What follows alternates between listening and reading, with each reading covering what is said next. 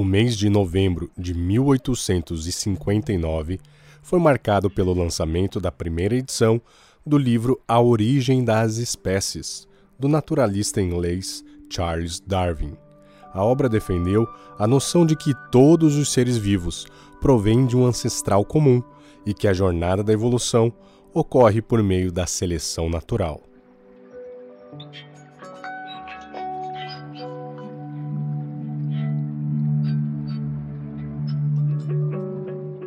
A sistematização realizada por Darwin após certo tempo de observação fortaleceu ideias que pairavam no ar.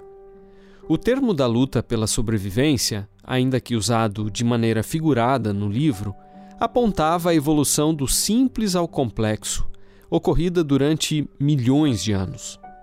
A teoria se fortaleceu no século XX, mas, com o advento da genética, o campo de estudos dos genes, da variação genética e da hereditariedade, os neodarwinistas precisaram atualizar o modelo conceitual evolucionista, incorporando novos aspectos. Mesmo assim, é difícil explicar como seres e mecanismos tão complexos teriam surgido do acaso associado à seleção natural, como reconheceu o filósofo e escritor Luiz Felipe Pondé em um programa na TV Cultura. O chamado criacionismo, o intelligent design, como se fala uh, por aqueles que o defendem, eles partem do pressuposto que, por mais que a gente acredite que o acaso associado à seleção natural uh, não daria conta do fato de que existem tantas organizações em, em, organizações no, no, universo e na vida. Então, por exemplo, uma pergunta muito comum que se, que se faz em filosofia, aqueles que creem no, na teoria do design inteligente, é como que você da areia consegue enxergar, eh, enxergar o olho? Como da areia apareceu o olho?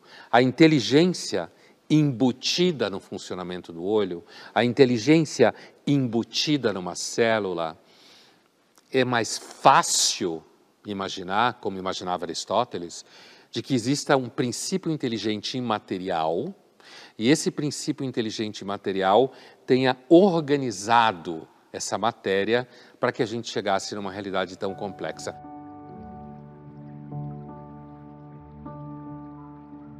Para a bióloga Maura Brandão, doutora em ciências pela USP, a complexidade do processo da vida é um argumento que favorece a perspectiva criacionista das origens. Ela falou um pouco sobre isso no programa radiofônico Além dos Fatos, da Rede Novo Tempo. Confira aí. Então, hoje, eu não acredito que Deus me criou simplesmente porque a minha mãe me diz. Eu acredito que Deus me criou porque quando eu paro para estudar a natureza, eu vejo evidências assim incontestáveis de que eu fui criada, porque existe uma complexidade tão grande nos seres vivos, na forma como esses seres vivos se relacionam entre si, é, que eu penso assim, como é que toda essa complexidade, toda essa quantidade de informação pode surgir por processos naturais, porque o que eu vejo hoje é que a informação ela só está presente em, men em uma mente inteligente ou em algo que foi produzido por uma mente inteligente. Aí, quando eu pego a molécula de DNA e eu vejo que ali tem a informação que vai fazer eu ser a Maura, eu penso como é que processos naturais puderam produzir ao longo de bilhões de anos, né, por processos aí não guiados, aleatórios, puderam se combinar produzir uma molécula que carrega informação que vai dar, por exemplo, a cor do meu cabelo, e tudo isso se formou ao acaso.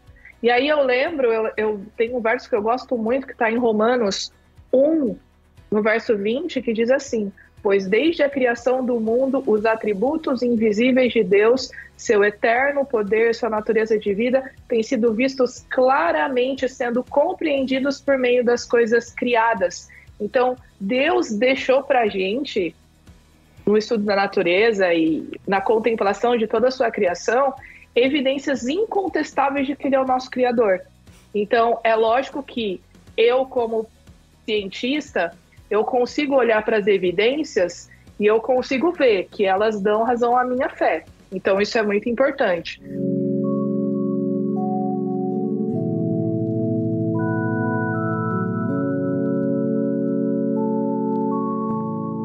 A Maura foi coordenadora do Museu Criacionista de Galápagos, no Equador. Diga-se de passagem que esse projeto, lançado em 2020 no arquipélago que é considerado berço do evolucionismo, veio somar ao trabalho de outras entidades que já atuavam na defesa da visão criacionista. É o caso da Sociedade Criacionista Brasileira, que completou 50 anos de existência em 2022.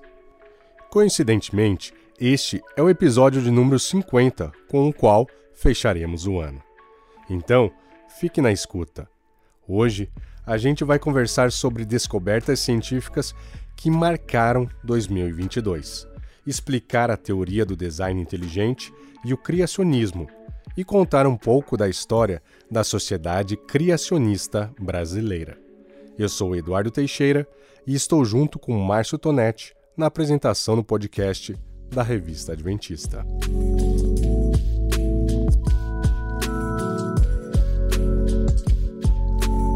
Até o século XIX, muitos ainda acreditavam, Eduardo, que os organismos vivos poderiam surgir assim, espontaneamente, de matéria não viva. Até que vieram as descobertas de um cientista francês chamado Louis Pasteur, cujo aniversário de nascimento completou 200 anos agora no dia 27 de dezembro. Seus estudos finalmente provaram a lei da biogênese, ou seja, o fato de que vida só provém de vida. Descobertas feitas ao longo desse período elevaram a outro patamar o debate entre evolucionismo e criacionismo. Hoje sabemos que mesmo a vida unicelular mais simples supera em muito a complexidade das máquinas mais avançadas que a humanidade já criou. E a cada ano que passa, novas constatações surgem. 2022 parece ter sido um ano marcante nesse sentido. Recentemente, por exemplo, o site evolutionnews.org, mantido pelo Discovery Institute Center dos Estados Unidos, trouxe uma lista de 12 descobertas chocantes para a teoria da evolução. Quem vai explicar algumas delas para a gente é o cientista Marcos Eberlin, doutor em Química. De fato, 2022 foi um grande ano para o design inteligente. Muitas descobertas recentes, novas descobertas, fortalecendo ainda mais a tese do design inteligente. Obviamente, o DNA, a informação contida no DNA, é um dos principais pontos a favor do design inteligente. A informação é um dos grandes pilares do design inteligente. E em 2022, as revelações novas sobre a informação bioquímica foram de fato chocantes. Como na, no site Evolution News do Discovery Institute nos Estados Unidos, tem uma lista das 12 mais chocantes descobertas em relação ao DNA que corroboram a tese do design inteligente. O que, foi descoberto? Em resumo, níveis e níveis e níveis de informação. A informação não é aquela informação, olha, um gene, uma proteína. Esse dogma da bioquímica e da genômica caiu há muito tempo. A informação de fato está zipada, encriptada. Ela é toda transcrita em vários níveis de codificação. E todos esses níveis de codificação são interdependentes. Então, vários e vários novos níveis, detalhamento desses níveis de codificação foram descobertos em 2022, mostrando toda uma complexidade que não se pode reduzir na codificação do DNA.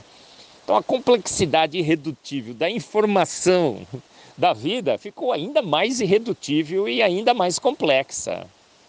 Não há como se justificar um processo lento, gradual e sucessivo. Um grande acidente, um frozen accident, que se congelou, como Francis Crick um dia propôs.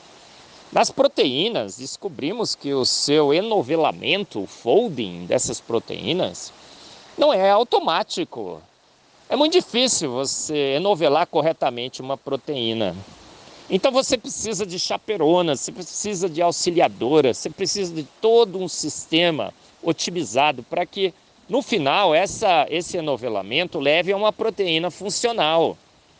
Uma proteína que tem uma função específica que está diretamente relacionada com a sua estrutura tridimensional, que não é só ditada pela sequência dos aminoácidos, mas há também todo um processo físico-químico, todo um, um, conjunto de auxiliadores, as chaperonas, por exemplo, que permitem com que essas proteínas assumam a forma correta.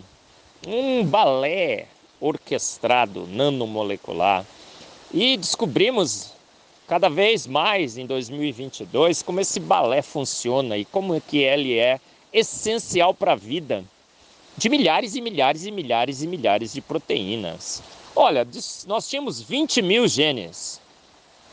E acreditava-se que teríamos 20 mil proteínas. Mas não, agora nós sabemos que tem o overlapping alternativo, o splicing alternativo, o overlapping genético.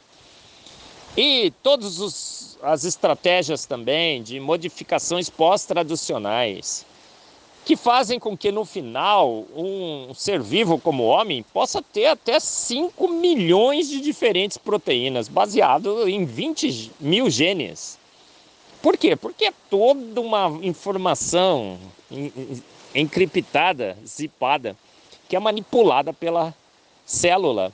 Não só na transcrição, mas depois, nas modificações pós-traducionais metilação, alquilação, vários e vários processos bioquímicos. Um show magnífico, uma complexidade que foge inclusive à compreensão humana. Descobertas como essas permitiram que a chamada teoria do design inteligente, que o Dr. Eberlin citou no começo, fosse aprofundada e ganhasse influência. Inclusive, a força desses argumentos tem levado importantes teóricos da evolução a reconhecer as evidências em favor do design da vida. Um exemplo disso, Eduardo, é o fato de livros como O Regresso da Hipótese de Deus, de Stephen Meyer, e Antevidência, escrito pelo pesquisador brasileiro Marcos Eberlin, terem sido endossados por figuras proeminentes, incluindo vencedores do Prêmio Nobel. O Dr. Eberlin que já publicou mais de mil artigos científicos, sendo considerado um dos dez melhores químicos analíticos da América do Sul e um dos cientistas mais influentes do mundo, é um dos que tem defendido a teoria do design inteligente. Mas afinal, o que é a chamada TDI? Bom, ele responde. A teoria do design inteligente é uma teoria científica defendida por cientistas que se um, baseia em evidências científicas e que, ao analisar essas evidências com respeito à vida, conclui claramente por essas evidências, no exercício da ciência, da metodologia científica, que todas as evidências apontam para uma origem da vida por design inteligente. Então, é uma teoria que diz que a ciência tem ferramentas, tem mecanismos, tem como investigar as evidências e concluir a partir dessas evidências de que foi por design inteligente que a vida foi formada, não por um processo natural, acéfalo despropositado e essa teoria, ela diz que foi por design inteligente. Mas o que seria design inteligente? A palavra design em português, ela nem é traduzida porque não tem um, uma palavra que represente bem o que seria design. Mas a gente pode escrever design. Design é o arranjo proposital, intencional de partes. Normalmente esse arranjo de partes é feito quando se envolve design com propósito. Então, ou é para o propósito de decorar, então você diz: olha, o design desse salão foi muito bem feito, o arranjo proposital das flores, das luzes, das cores. Ou esse arranjo de partes pode também ser feito para que uma máquina seja construída. Então você pode dizer: olha, o design desse motor é extremamente bem feito, eficiente. O arranjo das partes foi feito com inteligência, com sabedoria. É, o design, então, é claramente visto na vida. As partes que constituem a vida foram arranjadas, foram conectadas, instaladas com extrema inteligência. Então, é a teoria do design inteligente que diz que, pela ciência, agora resumindo, podemos, pelo exercício da ciência, perceber sinais claros de que a vida foi arranjada, estruturada, montada, conectada com muita inteligência. E que tudo foi feito pronto desde o início. Então, a teoria do design inteligente diz que mentes inteligentes quando querem fazer alguma coisa, vão lá e fazem, prontas. É outra é outro pressuposto é, que o design inteligente usa. Pressuposto de que mentes inteligentes não usam processos naturais não guiados para criarem as obras que elas querem criar. Elas vão lá e fazem prontos. Então, fomos feitos prontos por design inteligente, o arranjo proposital intencional de partes ao falar do contexto em que ela surgiu, o Dr. Eberlin explica que essa teoria é, na verdade, muito antiga. A discussão de que se fomos feitos por um processo natural não guiado ou se fomos conectados, eh, fomos arranjados, feitos por design inteligente, essa discussão já pode ser percebida já na, entre os filósofos gregos. Anaxágora propôs um, uma teoria parecida com a teoria do design inteligente moderno, de que um, um ser por design, um ser talvez impessoal, teria criado a vida. Mas a teoria do design inteligente moderna, essa que nós reconhecemos rapidamente pelos trabalhos, por exemplo, do grande pioneiro Michael Behe, ela surge quando, em 1993, Philip Johnson faz um, um encontro histórico nos Estados Unidos, em Pajaro Dunes, na Califórnia, e convida vários cientistas das mais diferentes posições filosóficas e teológicas para discutir a origem da vida. E todos eles, naquele encontro, percebem claramente que o darwinismo não conseguia mais explicar como a vida teria surgido. A complexidade redutível, a informação abstrata, a antevidência, as evidências ah, que já eram por demais nítidas em 1993 apontavam para a falência do darwinismo e para que uma nova teoria moderna do design inteligente, agora baseada ou fundamentada em evidências bioquímicas, biológicas, na análise da vida do ponto de vista atômico, molecular, pelos espectrômetros, pelos uh, microscópios modernos, tudo isso já indicava que o arranjo era espetacular demais e era um arranjo que teria que ter sido feito tudo de uma vez, um tudo ou nada na vida. Então, em 1993, nesse congresso em Pajaro Dunes, na Califórnia, surge o um movimento do design inteligente e a teoria do design inteligente começa a ser escrita Quais são os seus fundamentos? A complexidade redutiva, a informação abstrata, a antevidência, o ajuste fino. É, como podemos olhar os dados científicos? Como extrair desses dados informações científicas relevantes e consistentes? Então, a teoria nasce em 1993 e ganha um grande impulso no mundo todo quando Michael Behe escreve seu livro, um best-seller, A Caixa Preta de Darwin, pela primeira vez, então, ela anunciando ao mundo que uma nova teoria tinha sido elaborada e anunciando ao mundo que essa teoria era científica, baseada em evidências científicas, elaborada por cientistas com a metodologia científica e sistematizando um, um dos grandes uh, argumentos da teoria, que é a complexidade redutível, 1996, Michael Behe, a caixa preta de Darwin. E aí o mundo todo começa a entender que uma nova teoria científica agora é, se contrapõe à evolução darwiniana e um novo embate, um debate científico se estabelece. Bem, Tonete, como nós ouvimos aí, esse movimento se fortaleceu nas últimas décadas.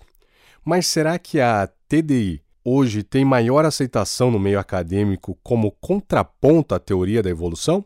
Obviamente, quanto à aceitação da teoria do design inteligente na academia, no início ah, o baque foi tremendo, a reação negativa foi muito forte, porque o darwinismo, quando se estabeleceu em 1859, ao longo de 150 anos, ele anunciou, ah, dentro e fora da academia, que a questão tinha sido resolvida.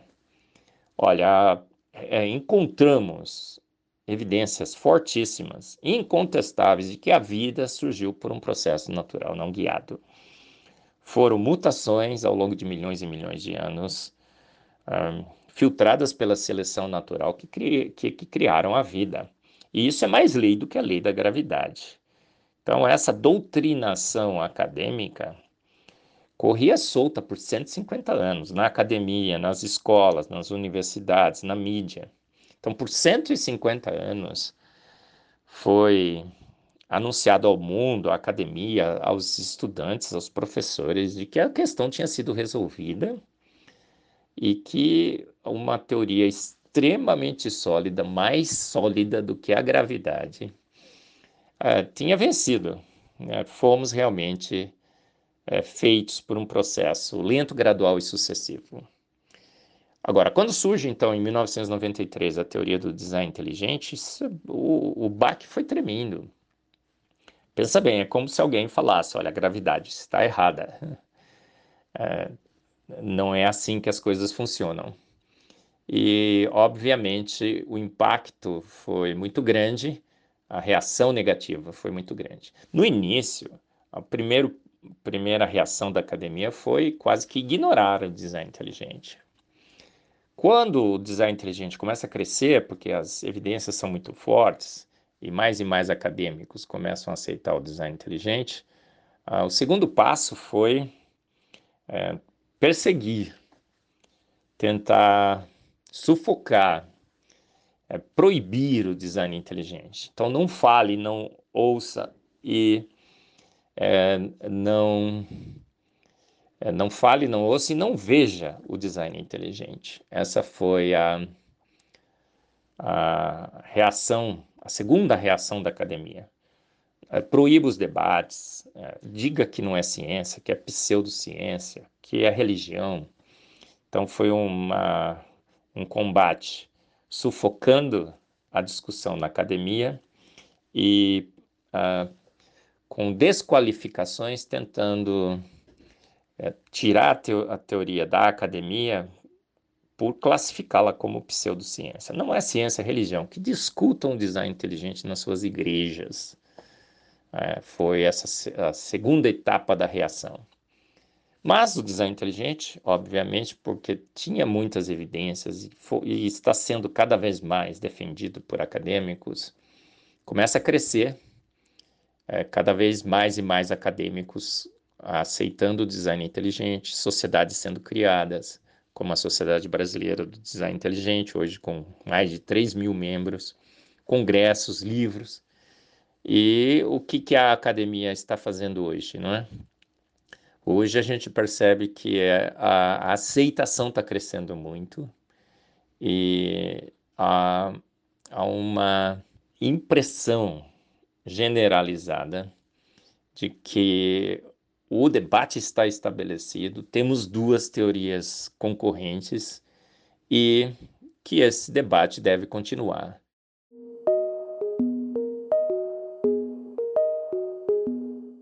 E quais são os pontos de convergência e divergência entre a teoria do design inteligente e o criacionismo?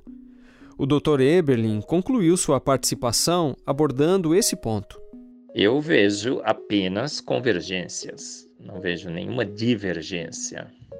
O que a teoria do design inteligente diz? Ela diz que pela ciência podemos perceber claramente sinais de um designer.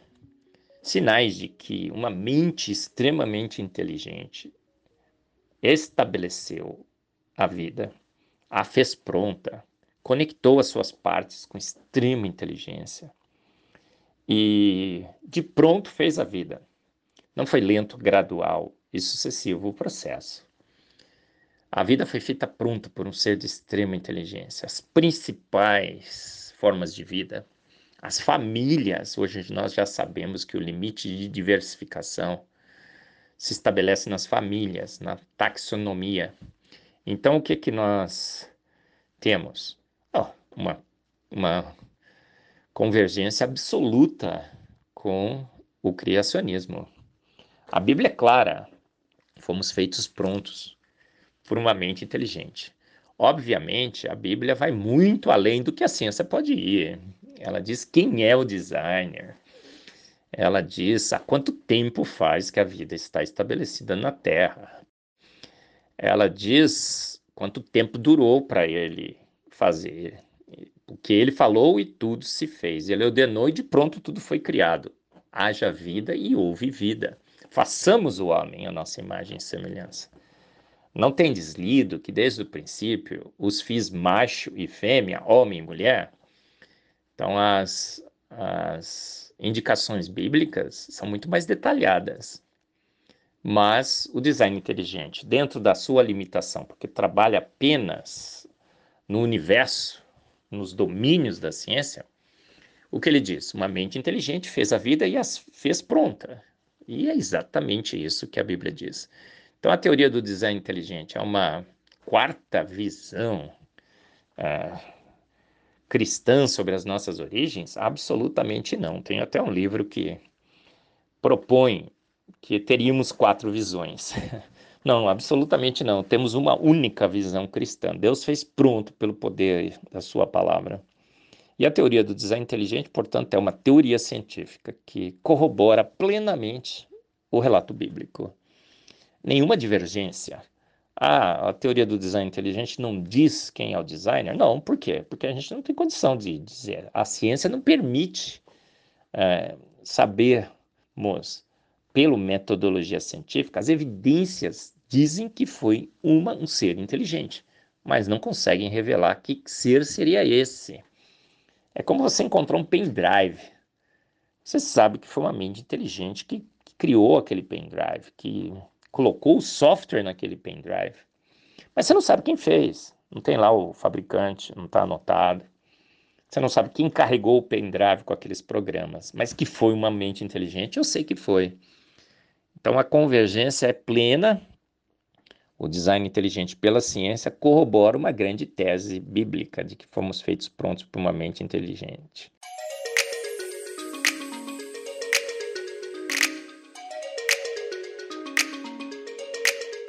Na segunda parte deste podcast, pretendemos aprofundar um pouquinho mais a visão criacionista. Com esse objetivo em mente, conversamos com o pastor e jornalista Michelson Borges que foi pioneiro na produção e divulgação de conteúdos relacionados ao criacionismo na internet. Talvez alguns pensem, né, Eduardo, que os defensores do criacionismo formam um grupo monolítico, vamos dizer assim. Porém, existem visões diferentes sobre o criacionismo. Então, quais são as principais diferenças? Bem, a seguir o Michelson responde a essa questão e nos ajuda a entender melhor o que é o criacionismo bíblico.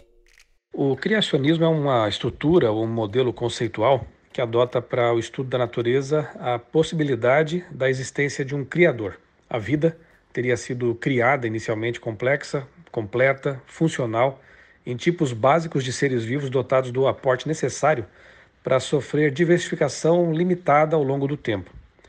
Existem três principais ramificações distintas dentro do criacionismo: a religiosa, a bíblica e a científica. Normalmente, quando falamos de criacionismo, as pessoas tendem a associar apenas aos dois primeiros, né, a religiosa e a bíblica, e se esquecem de que existe a terceira, uma terceira ramificação que vem sendo divulgada desde 1970 nos Estados Unidos, chamada de criacionismo científico. O criacionismo bíblico é uma estrutura ou modelo conceitual que defende a Bíblia como a infalível palavra de Deus. Leis, evidências, processos naturais e testes científicos são perfeitamente compatíveis com as revelações e os conceitos bíblicos. A vida é criada, complexa e vai degenerando em decorrência dos efeitos deletérios do pecado, processo intensificado pelo dilúvio global, descrito na Bíblia e em outros documentos antigos. Em relação à idade da Terra, os criacionistas bíblicos utilizam a expressão menos de 10 mil anos para se referir ao tempo decorrido desde a criação. Isso porque o texto maçorético da Bíblia hebraica sugere uma idade em torno de 6 mil anos, enquanto a versão Septuaginta sugere cerca de 7.500 anos. E a versão samaritana, ainda outro valor. O calendário judaico aponta também uma idade diferente. Nós temos também o criacionismo religioso, que é uma estrutura ou modelo conceitual que apenas pela fé aceita como verdadeiros certos escritos de determinada religião, tais como o hinduísmo, o islamismo, que tratam da origem do universo da vida. Não tem necessariamente a intenção de comprovar ou testar cientificamente suas afirmações. Também abrange os mitos de criação, tais como chineses, hinduístas ou de tribos indígenas, por exemplo. Mas a grande confusão realmente está no criacionismo científico. Muitas pessoas confundem o criacionismo científico com o criacionismo bíblico, quando na verdade ambas são propostas um tanto distintas. O criacionismo científico não se preocupa em defender uma Terra jovem, cerca de 6 a 10 mil anos de idade, tal como faz grande parte dos adeptos do criacionismo bíblico. Portanto, neste modelo, a Terra poderia ter 20, 30 mil anos, caso as evidências eh, da ciência apontassem nessa direção. Muitas pessoas também confundem o criacionismo científico com o design inteligente. Segundo a definição oficial, o criacionismo científico é uma linha de pesquisa que utiliza métodos da ciência para identificar e analisar evidências de que o universo e a vida foram criados. O criacionismo científico apenas avalia evidências de que processos naturais e leis da natureza não teriam trazido à existência o universo, a vida, nem a complexidade encontrada neles. Dessa forma, vemos que o criacionismo científico trabalha somente com processos naturais, leis da natureza e métodos matemáticos. Já o DI, o design inteligente, é uma proposta diferente. Oficialmente, ele é definido como uma teoria científica que defende que certas características do universo e dos seres vivos são mais bem explicadas por uma causa inteligente ao invés de processos não direcionados como a seleção natural. O DI utiliza métodos da ciência a fim de demonstrar se o design observado na natureza é real ou produto de leis naturais, necessidades ou do acaso até. Logo, o design inteligente trabalha apenas com a detecção de design, ou seja, seu campo investigativo é bem mais delimitado e específico em relação ao criacionismo científico. Muitos dos cientistas que lançaram as bases da ciência moderna eram cristãos. Aliás, esse é o tema de um livro do doutor Rodrigo Silva, publicado pela CPB, com o título Eles Criam em Deus. Michelson Borges, que também é autor de obras como Por que Creio e A História da Vida, reforça esse ponto. O próprio conceito de ciência usado na Revolução Científica, mas não o atual, veio do criacionismo bíblico, assim como algumas das ferramentas teóricas mais importantes da ciência também foram descobertas graças ao criacionismo científico. Além disso, as profecias de Daniel e Apocalipse, quando se referem a, ao tempo do fim, colocam a missão criacionista em uma posição de destaque nessa época. E o criacionismo bíblico está intimamente ligado às dicas que a Bíblia dá e que levaram à, à descoberta da verdadeira ciência como metodologia matemática.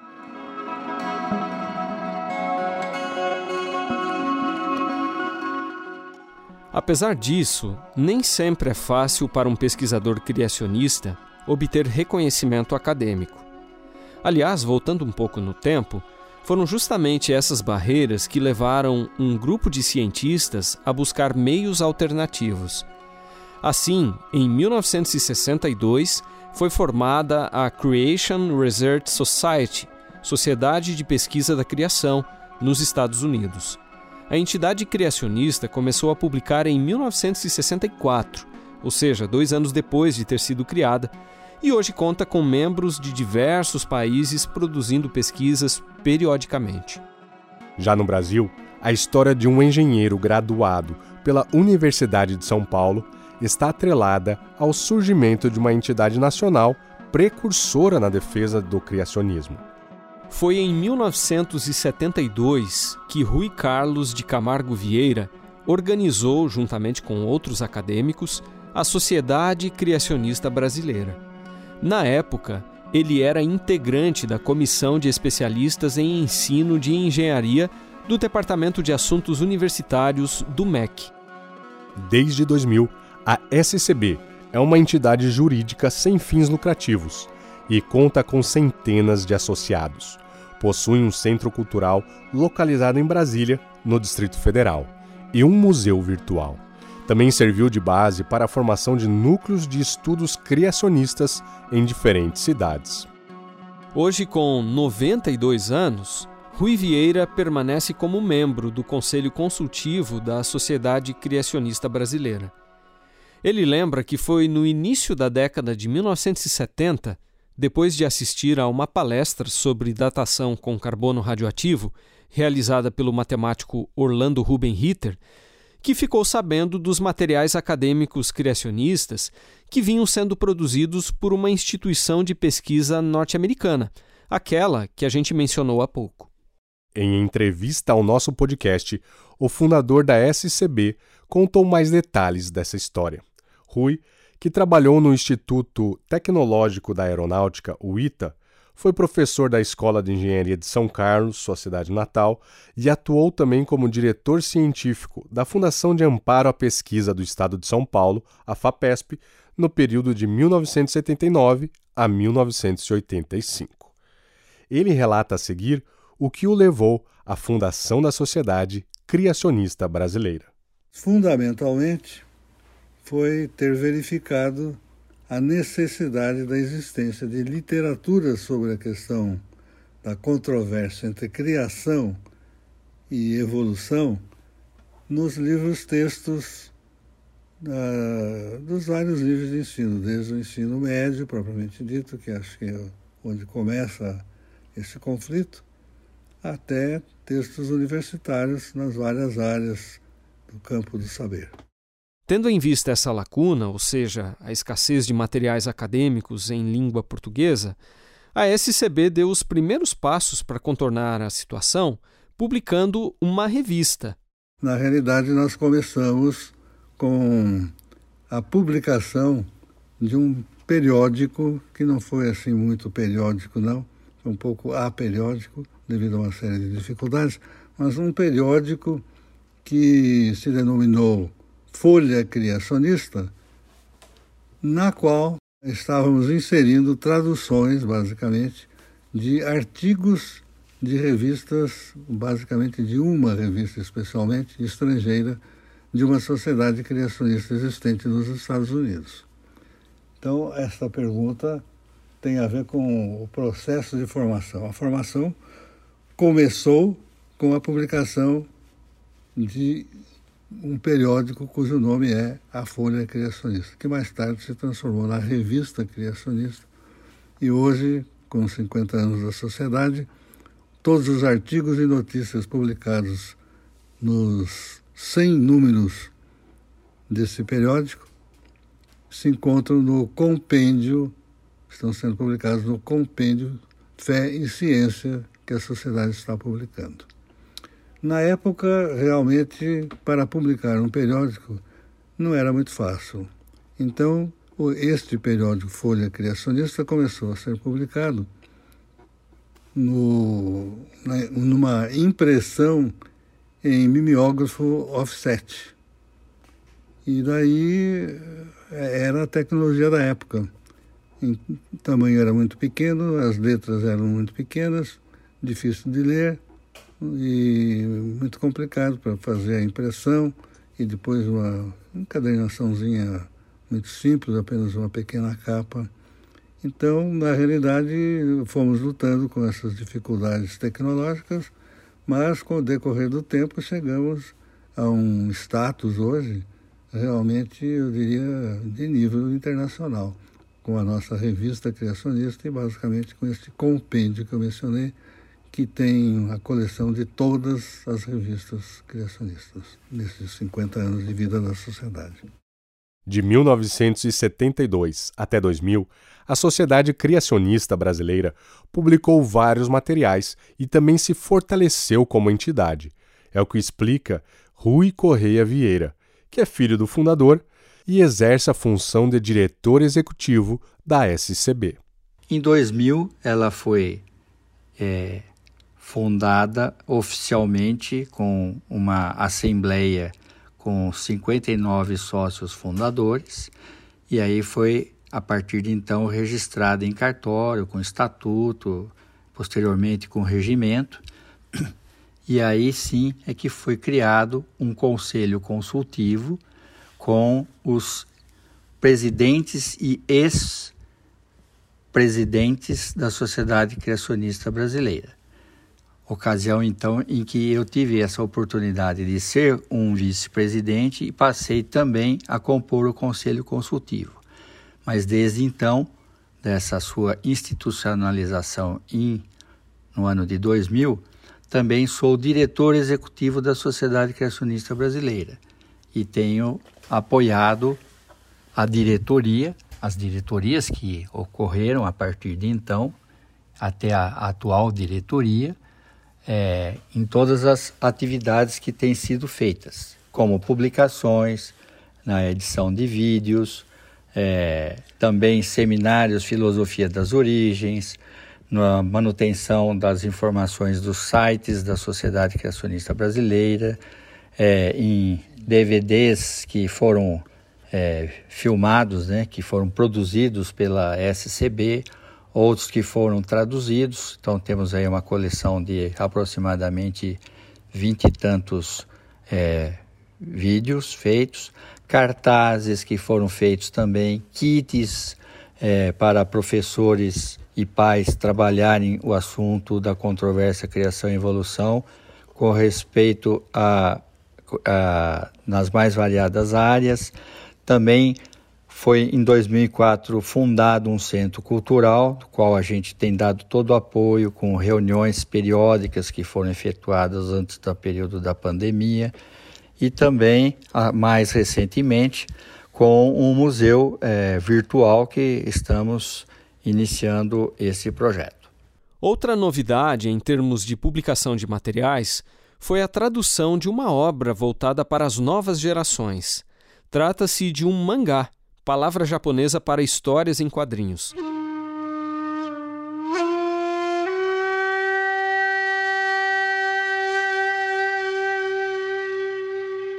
Por aqui, esse livro foi intitulado Sete Mistérios da China Antiga. Bem, essa versão tem mais de 200 páginas e é a adaptação do livro Fé dos Nossos Pais, que explora a antiga adoração chinesa ao Deus único, aquele que compartilha os mesmos atributos do Deus da Bíblia.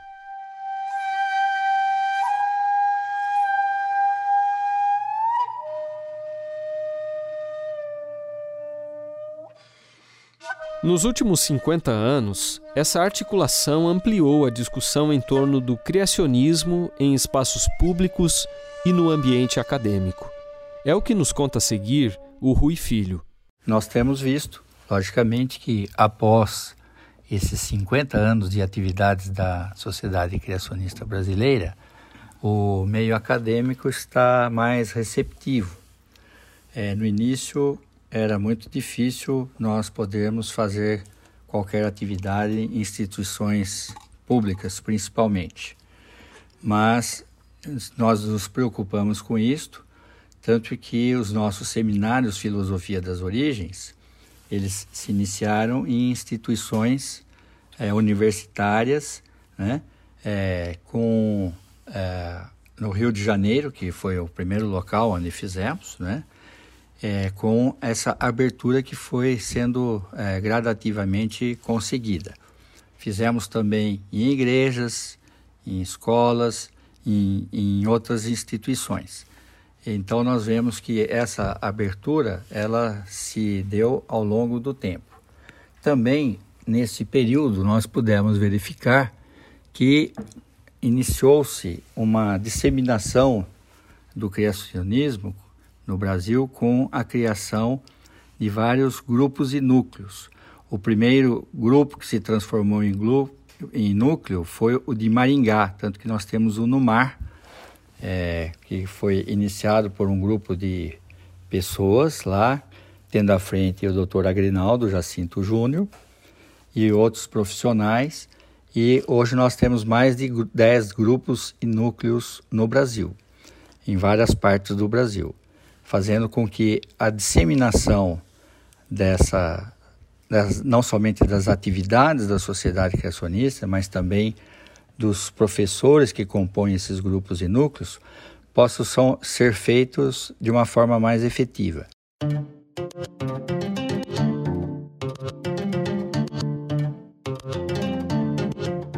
O empenho da sociedade criacionista brasileira tem alcançado não apenas novos lugares para a discussão de ideias, mas também pessoas que estudam o tema das origens.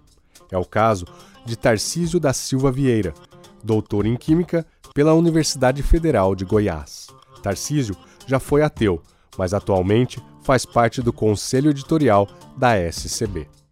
O trabalho de divulgação da entidade também contribuiu para o surgimento de novos autores e influencers, como é o caso do pastor e jornalista Michelson Borges, que já falou neste episódio. Michelson escreveu seis livros sobre a perspectiva criacionista das origens e os materiais publicados pela SCB foram uma importante fonte de pesquisa para ele. Mais do que isso, os primeiros contatos com a sociedade criacionista brasileira, um pouco antes de cursar jornalismo na Universidade Federal de Santa Catarina, foram decisivos para que ele repensasse a visão evolucionista teísta que tinha até então. A seguir, ele nos conta como isso aconteceu e de que maneira os jovens de hoje também podem ter experiências relevantes com a temática criacionista. Meu primeiro contato com a Sociedade Criacionista Brasileira ocorreu quando ainda estava estudando o assunto do criacionismo, ainda estava em transição do evolucionismo para o criacionismo. E na época, isso é, é ali começo dos anos 90, fim dos anos 80, na verdade, havia pouquíssimo material criacionista científico bem embasado em língua portuguesa. Ah, havia já um ou outro livro da CPB, da Casa Publicadora Brasileira, é, alguns livros de outras editoras, materiais em inglês, mas realmente ah, aquilo que me ajudou muito nas minhas pesquisas, no meu embasamento para é, realmente adotar o criacionismo como cosmovisão, para mim, foram as publicações da Sociedade Criacionista. Ah, então, Folha Criacionista, hoje Revista Criacionista, ah, alguns livros, livretos também que eles já disponibilizavam na época. Tudo isso foi para mim uma grande ajuda, uma benção, na verdade, e eu nem poderia imaginar que anos depois eu estaria fazendo parte da diretoria da, da entidade, podendo devolver um pouquinho daquilo que eles me deram, me ofereceram e ajudando, né, assim, a promover esses conteúdos que me alimentaram, me sustentaram e fundamentaram a minha fé. Hoje a Sociedade Criacionista Brasileira está presente é, nas, nas, plataformas digitais, tem ali o seu Instagram, é, tem um site também com um acervo bem interessante ali, reunindo materiais, uma loja virtual. O site é scb.org.br. Há muito ainda por se fazer e avançar nesse mundo digital, mas aos poucos é, todo o conteúdo da sociedade que foi produzido ao longo desses 50 anos vai sendo disponibilizado para a nova geração de criacionistas e interessados no assunto. A atuação da sociedade criacionista brasileira continua em várias frentes, seja com publicações online ou impressas, e também com o seminário intitulado Filosofia das Origens. Realizados há 20 anos, os seminários são eventos oficiais da entidade que contam com palestras e outras atividades de parte da equipe de especialistas da SCB. Já foram realizados cerca de 30 encontros desse tipo em solo nacional. Buscando ampliar o seu alcance, a entidade também tem realizado eventos em outros países da América do Sul. E há a expectativa de, em breve, promover uma edição do evento em Portugal. Na celebração do cinquentenário da SCB, foram realizados seminários especiais, além da preparação de uma publicação comemorativa quem comenta um pouco mais a respeito disso é o doutor em geologia Marcos Natal de Souza Costa, atual presidente da Sociedade Criacionista Brasileira. Alguns eventos têm marcado as comemorações dos 50 anos da Sociedade Criacionista Brasileira. Também está previsto para este ano o lançamento da obra monumental da Sociedade Criacionista Brasileira, que é um compêndio que contém todos os volumes da revista Criacionista divididos por assunto, Assim, teremos um volume sobre epistemologia, um volume sobre geociências, outro volume sobre biociências, um volume sobre ciências sociais, enfim, serão oito volumes divididos por é, grandes áreas do conhecimento. Este será o grande marco da sociedade criacionista brasileira nos seus 50 anos de existência.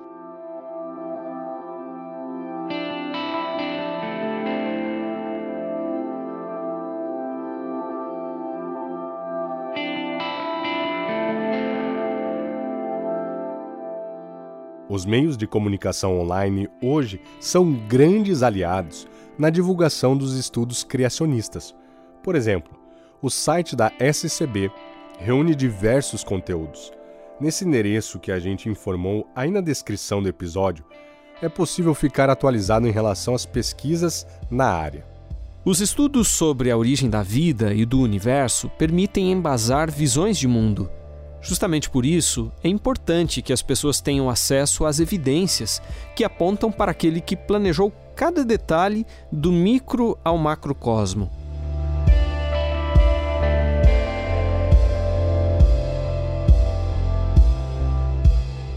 O episódio de hoje teve produção de Eduardo Teixeira. O roteiro foi escrito por mim, Eduardo Teixeira, em parceria com Márcio Tonetti, que também ficou responsável pelo trabalho de edição de áudio e sonorização. A direção de jornalismo é de Marcos de Benedicto, que a partir de janeiro deixará a função de editor-chefe da CPB. Por isso, a gente registra a nossa gratidão pelo importante apoio dele em todos os episódios que produzimos até hoje, além de desejar sucesso ao Marcos nessa nova etapa da vida dele, a aposentadoria. Com isso, a gente fica por aqui. Sem deixar de agradecer, é claro, a você, nosso ouvinte. A gente espera continuar contando com a sua audiência em 2023. Então, até lá.